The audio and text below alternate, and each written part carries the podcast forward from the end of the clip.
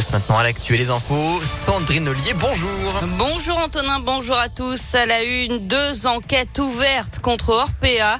C'est ce qu'annonce ce matin la ministre chargée de l'autonomie des personnes âgées, Brigitte Bourguignon. Une de l'inspection générale des finances et l'autre de l'inspection générale des affaires sociales. Ça fait suite à la sortie la semaine dernière d'une grande enquête d'un journaliste indépendant.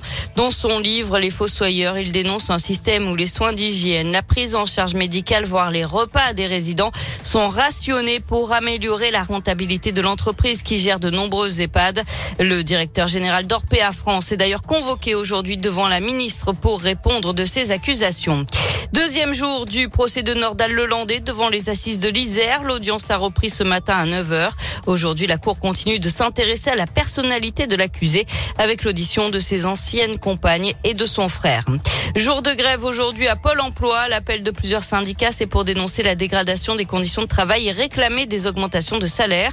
À Lyon, une manifestation est prévue tout à l'heure à 11h devant le siège régional rue Crépé dans le 7e arrondissement. Et puis pas mal de changements à noter en ce 1er février.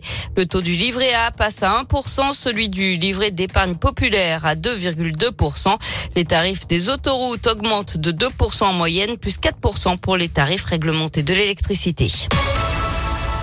On passe au sport avec du foot, séance de rattrapage ce soir pour l'OL et l'OM. Les deux Olympiques se retrouvent à 21h à Dessine à huis clos pour rejouer le match de la 14e journée de Ligue 1, interrompu en novembre dernier après seulement quelques minutes à cause d'un jet de bouteille sur Dimitri Payet.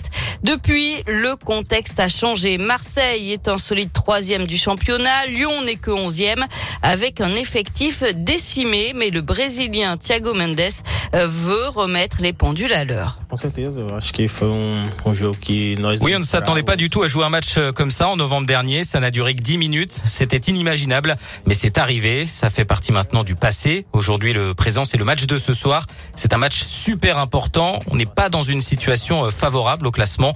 On se doit de gagner pour euh, recoller en haut du classement et pour se qualifier en Ligue des Champions. En traduction assurée par Johan Paravi, OL, OM, c'est ce soir à 21h à Dessine, à huis clos. Et le club lyonnais a été actif pendant le mercato d'hiver, le marché des transferts qui s'est refermé hier soir avec les arrivées de Romain Fèvre et de Tanguy Ndombele.